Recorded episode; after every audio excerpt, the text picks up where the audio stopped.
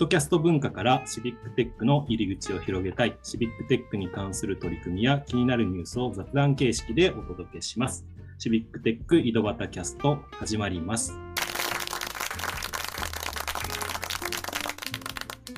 今日も岐阜の石井と埼玉の太田とえ川崎の又がお届けします。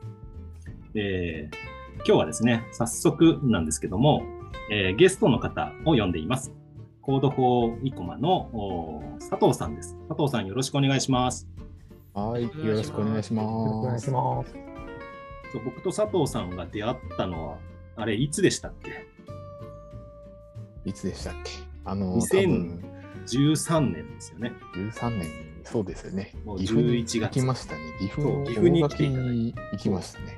大垣のね、オープンデータ系のイベントでしたよね。そうですね。ハッカソンっていうのがあって。その時にものすごくこうハートが熱くなっていた人がいて、その人が石井さんでした。そ うそうそう。うん。こう2013年の頃ね、エンジニア、駆け出しのエンジニアぐらいのね、熱さがありましたよね。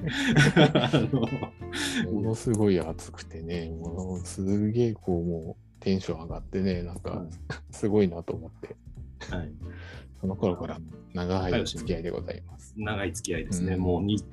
あ7年、8年ぐらいですかね。ですけどねはい、そんな生駒の佐藤さんに来てもらってます。じゃあ、最初に自己紹介をお願いします。えっ、と、いっぱいありますが、えーはい Code for Ikoma をやっております、えーうんの代表ということでね、えーやっております。 Code for Ikoma の設立当初、2014年かな、の1月から、えー設立してずっとやってます。うんうんで、それ以外にも、あの自分であの気象データの提供とですね、あの分析とかをやってる、えーユメイク合同会社という会社をあのやっております。うんはい気象気象系の会社なんですね。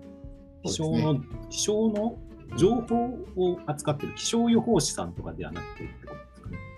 気象の,、えー、とその天気予報された天気のデータとかですね、注意報、警報みたいな防災のデータとかね、そういうデータをあの API であるとか、いわゆるあの、えーアプリとか、えウェブのシステムとか、そういうものでこう使いやすくすると、あうん使いやすくするということでデータを提供していっています。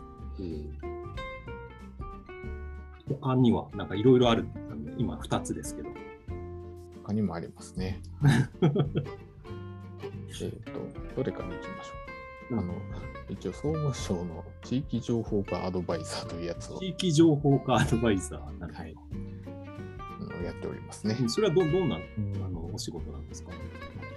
えっと、これはまあ、あの特に行政からの、あの、なんか、まあ、困りごととかあったときに、えー外の人でこういうね、アドバイザーを呼びたいというときに、まあ、我々の方にこう打診があって、うんうんあの、そこの地域の、あの、サポートをしに行くという、そういうことですね。例えばど、どんなことのサポートしに行ったことがあるんですか、過去これまではですね、まあ、オープンデータの公開の支援、まあ、どういうデータ形式で出したらいい。かっていうオープンデータをどういうふうにに公開したらいいかとか。とか、うん、で、あとはまあ、業務改善の話ですね。だから業務、えーフローの整理のお手伝いとかをやったりっていうこともありましたし、うんうん。うんまあ、最近はちょっと EBPM みたいな、あのその分析。いわゆるこう EBPM 根根拠をね、あの政策立案のための根拠をどうやって分析していくのかという、そういうお手伝いをしたりと、あのいろいろ、なんかデータにまつわることをいろいろやってるって感じ何でもできるんですね。こう聞いてると、何でもできるなっていう感じがしますけど。すごい。うんでは、あともう一つぐらい聞こうかな。もう一つぐらいはあれですよね、あの、小俣さんと一緒にシビックテックジャパンという団体の理事をやっていますと。なるほど。このうん。シビックテックっていう言葉の意味、うん。団体があって、団体がね、うん、ありまして、まあ、一緒にあれですね、それこそシビックシビックテックフォーラムを運営をしたりとか、あと私の方では結構今、えーとい、いろんな地域の支援をしようということで、沖縄の、えーとうんうんコロナコロナの、ね、えー対策のあのですかねえーテイクアウトマップみたいなアプリとかがあるんですけど、それをコード法沖縄の方がやってて、その団体の支援とかをあのやっていたりします。あ広い。非常に幅が広い。幅がね、広いですね、はい本当に。プログラミングからあー EBPM の業務フロー改善まで、すべて。あと防防災もありますけどね防。災系もね。防災系もありますね。これはまあ大阪市立大学の、えーなんか特別研究員をやってるんですけど、まあそういう傍らで、あの、そうですね。マルチな佐藤さんはシビックテックに関わったきっかけっていうのは何なんですかね。そうですね。うん。まあ、もえっ、と、初めにシビックテックに興味が出たのは、まあ、2000うんうんそれこそ2013年頃、まあ、あの、あれです。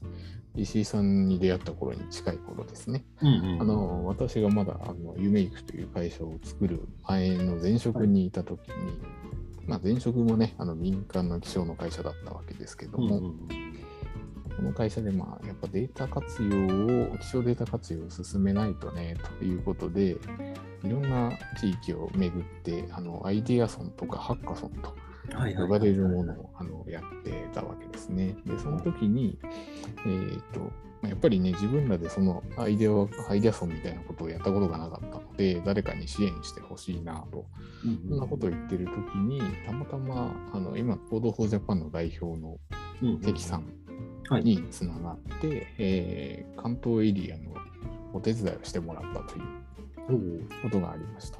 で、その時はまだまだね、あの、こうんうん。のシビックテックっていう話はなかったんですけど、うんうんうん、でまあそういうのを我々が各地でそういうイベントをやった後に、関さんがそうね、 Code for Japan っていうものを立ち上げるらしいと。いうことで、えーじゃああの、せっかくだからね、やっぱ自分の地域でやってみたいなと。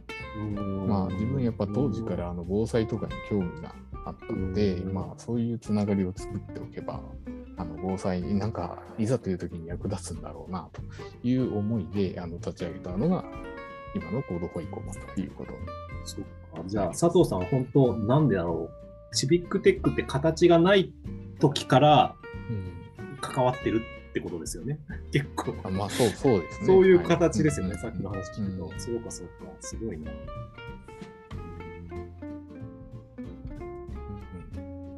関さんとかとあアイデアソンとかハッカソンっていううイベントをきっかけにそういうつながりができて、えーまあ、そういう情報を知るようになって、えーうん。まあ、自分の街でもやったら面白いよねっていう感じで入入ってきたってことですよね。そうですね。うん。うんうんうんじゃあその、その Code for Ikoma 立ち上げてからの今までの取り組みとかって少し教えてもらってもいいですか？そうですね。うん。あの、まあ、立ち上げた時に、まあ、たまたま、まあ、あの、もう Code for 金沢はもうあった段階で、うんうん。ゴミなしとかだったんですけどね。うんうん。あの、ゴミが、ゴミが、まあ、いつどこで捨てられるんだっていうのが分かるアプリですけども、はい。じゃあまあ、あの、一旦まあ、やっぱそれ分かりやすいし、はいまあ、みんなね、やっぱうんうん。困ってることだろうからということで、うん。それの生駒版を、まあ、私が自分でこう、はい。横展開をね、あの、始めして、で、それをね、あの、あれですね、うん。えっ、と、まあ、行政の生駒市の、えっ、と、なんか市長への手紙みたいなね、サイトにあの、そういうあの、フォームがあったんですよ、投稿フォーム。ああ、なるほど。投稿フォームがあったんですね。うん。で、生駒市のサイトにそうそうそう。そうそうで、市長への手紙だから、市長に直通するやつなんですよ。はいはい。で、そこに、まあ、こんなもの作りましたって書いて、うんうん送ってみたんですよ。はいはいはいはい。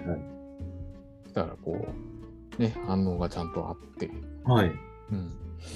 で、その後に、えっとね、市民活動のところにつなげてもらったんですよ。うんうんううんん。だ当時の市長は、なんか、うん。うんうん。うんまあ、ぜひ、あの、こういうところに行ってみてくれということで。はいはいはいはいはい。いや、まあ、ここ、ここはね、でも、あの、当時の市長もかなり、しあれシビックテックって聞くと、うんうんまあ、情報系につなぐようなところ結構あるんですけど、はいはいはいはい当時の市長はそうですよね。市うんうん民活動とちゃんと捉えてつないだってところがすごいなと思ってて、すごいですねあの。確かに。うんその、その時時点でね、その時代に。一個もすげえな。いや、ま、前の市長ですし、まあまあまあまあ。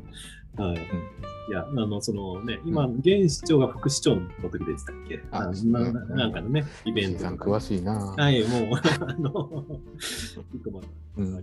そんなところからのね、取り組みもしてますけど、はい。いやいや、そういうご縁があって結構ね、あの、市民活動のセクターと一緒に、あの子育てをテーマにアイデアワークショップとハッカソンっていうのをやったことがあります。それが初めの活動ですね。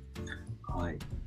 ありがとうございます。ということで、時間もいつの間にか過ぎてしまっていたので、あの今日はここまでということで、はいえーまたね、あの今後もおちょっとね、また新しい取り組みについても次回以降聞けると思いますので、お楽しみにしてください。じゃあ今日はここまでありがとうございました。ありがとうございました。ありがとうございましたありがとう。ございました。